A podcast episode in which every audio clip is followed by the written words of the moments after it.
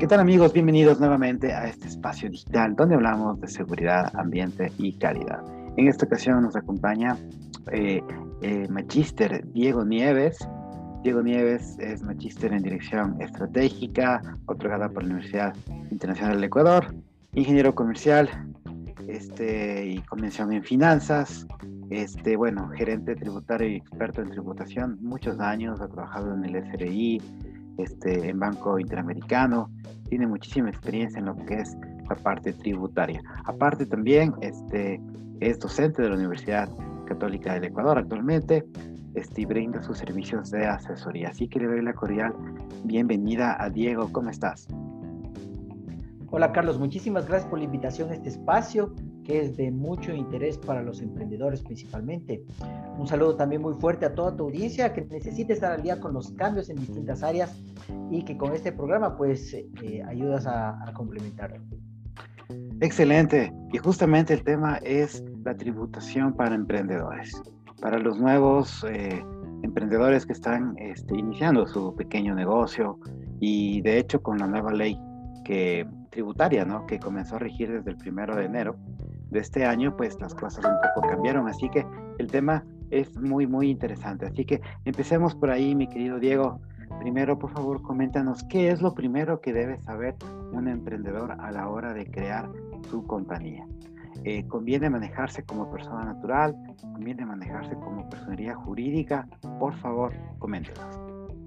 Carlos, ¿sabías que el Ecuador ostenta la tasa de emprendimiento más alta de, América Latina con el 29.6%, según informe de la Escuela de Negocios del, SPA? ese dato es súper, súper interesante. Y aparte de eso, o más bien, eh, lamentablemente, cuatro de cada cinco emprendimientos no llegan a los cinco años de vida y el 50% eh, apenas superan los tres años de vida. E, esta, cifra realmente nos tiene que llamar la atención en, cuando hablamos de emprendimiento. Y la pregunta pues que nos viene en este sentido es ¿por qué las personas se lanzan a emprender y por qué muchos de ellos fracasan? La primera pregunta podría responderse porque los emprendedores queremos libertad financiera, no depender de un sueldo fijo, ni tampoco estar atados a un jefe, y en algunos casos pues, ¿por qué no dejar un legado para nuestros hijos y para la sociedad? Para la segunda pregunta, pues te podría decir que uno de los principales eh, fracasos de los, de los emprendedores es la falta de planificación. Según estudios realizados, por ejemplo, por la Universidad de Oregon, el 72% de los emprendedores y de las pymes no cuenta con un plan de negocios. Un plan de negocio no es más que una serie de intenciones que no solo te da una visión de futuro, sino que te ayuda a construir esa visión de futuro. Y, verás, te voy a poner un ejemplo muy, muy interesante. Cuando yo voy al supermercado, por ejemplo, y no llevo una lista de compras, no sé si te haya pasado a ti, pues termino comprando absolutamente todo menos lo que realmente necesitaba. Y lo peor es que termino gastando más de lo que tenía pensado. Con esta analogía te puedo plantear esta falta de plan que algunos emprendedores tienen. Entonces, para incrementar la tasa de éxito de los emprendimientos, se debe elaborar un plan de, negocios que principalmente debería tener o deberías hacerte las siguientes preguntas. Primero, el mercado objetivo al que te diriges, muy importante. El problema que pretendes solucionar a tus clientes. ¿Cuáles son los principales competidores? ¿Qué te preocupa de ellos? ¿Y cómo piensas responder? ¿Cuánto dinero tienes para empezar o cuál es tu capital de trabajo? Describir brevemente los planes de marketing que pudieras tener la estructura de ventas, si, lo vas a, si vas a vender a crédito, si vas a vender al contado.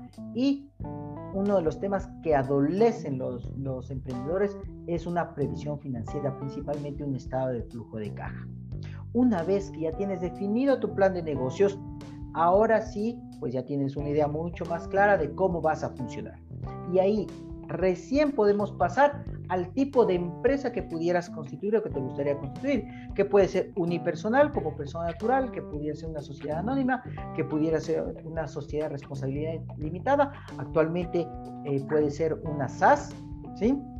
Entonces, ya va a depender de cuál es tu visión y tu plan de negocios. Y hay un proverbio, me, encanta, me encanta siempre eh, leer este proverbio africano que dice, si quieres llegar rápido, pues ve solo, si quieres llegar lejos, ve acompañado. Si es que la decisión del emprendedor es constituirse como, como, una, como una compañía que tiene sus ventajas, pues tendrá que seleccionar muy eh, adecuadamente a sus socios. ¿sí? Eh, porque estos socios deben compartir la visión. Caso contrario, si es que tú seleccionas, y ya me ha pasado, he visto en algunos clientes que seleccionan a sus socios y después en el camino pues están con problemas en romper la sociedad, que la compañía no funciona y con un montón de medidas. Entonces yo me iría por esos caminos. Primero tener un plan de negocios y después definir tu estructura en función de tu planificación de lo que tú quieres obtener.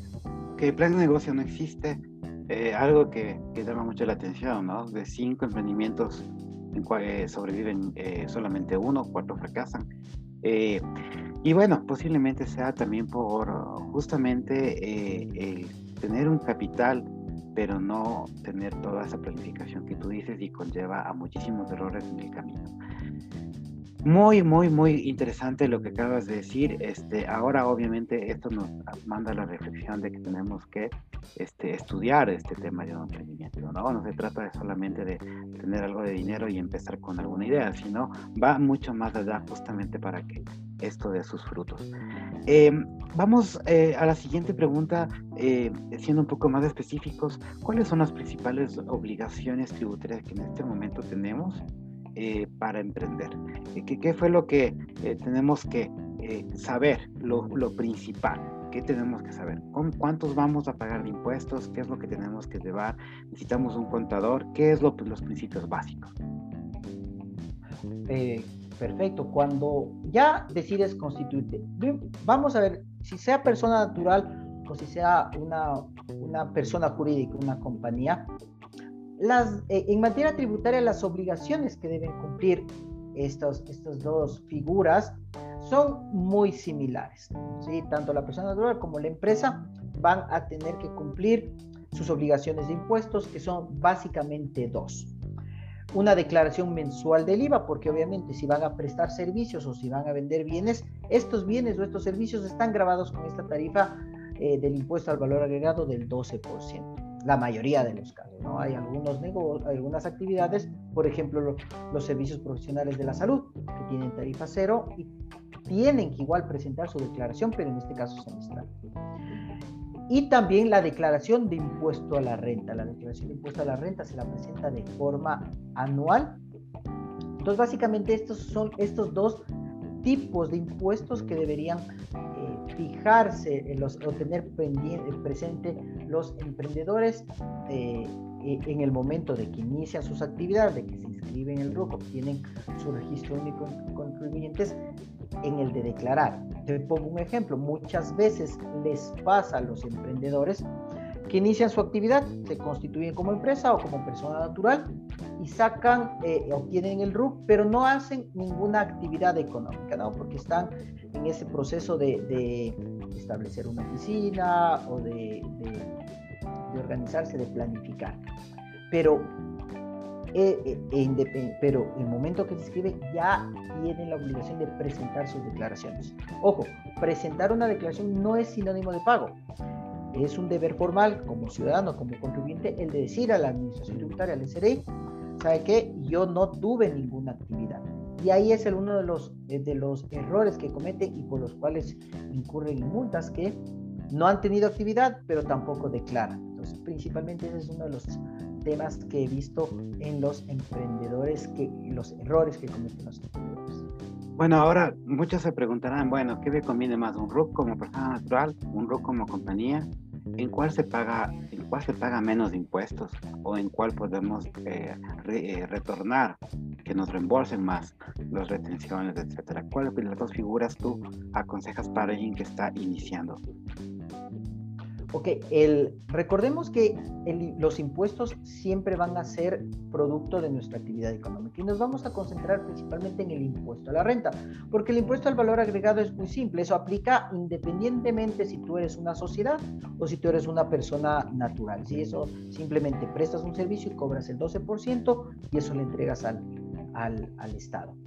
En el impuesto a la renta, eh, no, eh, no tiene que ver si es que yo soy una persona natural o una sociedad si voy a pagar más o menos impuestos, sino va a, ver, va, va a depender de cuál es mi utilidad al final del ejercicio. Por ejemplo, si yo gané 100 y gasté 50, yo tengo una utilidad de 50 y sobre esa pagaré. Ahora, muy bien, la sociedad, las sociedades como tal, pagan una tarifa de impuesto a la renta del 25% mientras que una persona natural paga una tarifa de hasta el 37% para el año 2022. Quienes recién se, eh, se inscribieron al grupo, pues tendrán que pagar una tarifa de hasta el 35%.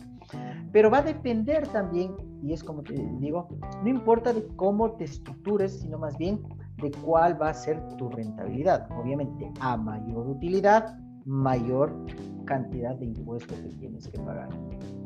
Entonces, Sí, la pregunta es cuál es la mejor, si me constituyo como empresa o, como, me constituyo como persona natural, pues volvemos, va a depender de tu planificación, qué es lo que quieres programar para futuro. Eh, perfecto, perfecto. Hay casos, por ejemplo, que he visto que tienen dos RUCs, uno natural y uno como personalidad jurídica. Eh, ¿Hay algún problema o mientras se debe un orden? O qué ventaja podríamos tener en, tener este, esta figura? Absolutamente no tienes ningún problema al respecto. Puedes manejar un RUC como persona natural y un RUC como, como persona jurídica. Ahí, eh, ¿qué ventajas podrías tener? Es básicamente que estaríamos dividiendo los ingresos, ¿no? Dividiendo los ingresos eh, de, para la persona natural y para la sociedad. Pero al, final del día, eh, como, como te constituyas, pues va a depender de tu, de tu visión a futuro. Muy bien. Eh, ahora, hablemos de la asesoría contable. Este, cuando nos deja de pronto las obligaciones y realmente este, alguien nunca ha visto, ni siquiera ingresado a la página del SRI y de pronto le, le, les llega la notificación que tiene que hacerlo, siempre acudimos a los expertos, ¿no? Entonces, ¿qué tan vitales crees tú para un negocio? Eh, yo ya me imagino un poco la respuesta, pero quisiera que tú nos expliques qué tan lo vital que puede ser el tener un contador, alguien que maneje o que te asesore, ¿no? En un emprendimiento, eh, eh, este tipo de asesoría. ¿Qué tan vital puede ser para un emprendimiento? Mira, las, la asesoría contable es para los negocios, pero hay que tener en cuenta ciertos aspectos. Por ejemplo, los emprendedores y las pymes eh, tienen un poco la idea equivocada de que el contador le va a ayudar a pagar menos impuestos. Pero el contador básicamente lo que genera es un resultado de ciertas actividades que el emprendedor o el empresario debió haberlas hecho. Ahora, muy bien, los servicios de asesoría contable, en cambio, lo que buscan o, el emprendedor lo que busque en los servicios de asesoría contable es que te ayuden a desarrollar estrategias financieras, comerciales, contables, fiscales para el crecimiento del negocio. Por eso, siempre será importante que el emprendedor pues desarrolle un presupuesto de ingresos, tenga su presupuesto de gastos para posteriormente establecer un presupuesto de impuestos. Entonces, si es que el presupuesto de impuestos está elevado, ahí sí se puede, eh, el emprendedor puede empezar a tomar decisiones estratégicas para reducir ese pago de impuestos. Muy bien, súper interesante y vamos ya a la última parte, este, recomendaciones o tips que, tú podrías dar, eh, súper específicos y sobre cómo eh, manejarnos, supongamos que no sabemos absolutamente nada del SRI, este, nunca hemos tenido un RUC, pero ya por la situación necesitamos empezar una actividad eh, económica registrada en el sur. Entonces, ¿qué recomendaciones primero deberíamos tener en cuenta eh, antes de dar este inicio y, obviamente empezar con un emprendimiento? Bueno, yo te puedo dar tres recomendaciones que, que les puede ayudar a los emprendedores para que cumplan adecuadamente sus tributos y eviten el pago de multas que es lo que sigue y meterse en líos con el SRI porque recuerda que el SRI siempre te está vigilando.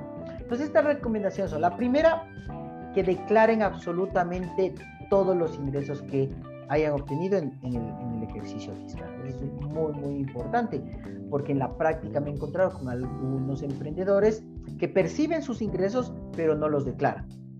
Hay que recordar que el servicio de rentas internas tiene la facultad de podernos revisar nuestros ingresos a través del cruce de información de terceros.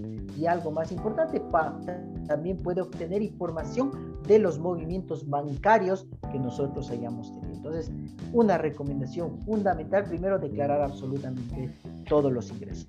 El segundo paso, o la segunda recomendación que yo podría eh, eh, hacerles es que sustenten todos los gastos con sus facturas, notas de venta, con todos estos documentos que, la, que el SRI los acepta como válidos.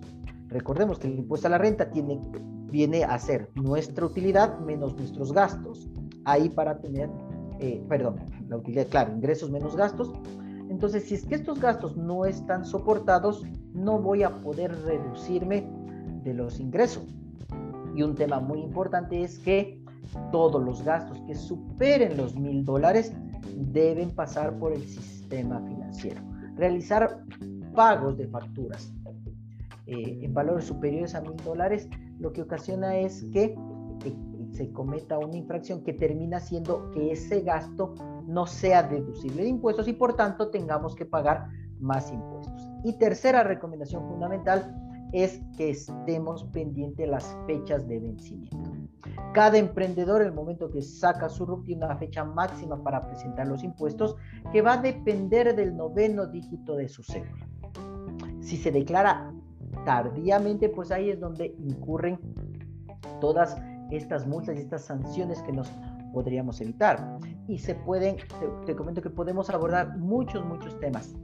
Y podemos quedarnos horas analizando sobre temas financieros, contables, tributarios, pero el tiempo es enemigo de nosotros.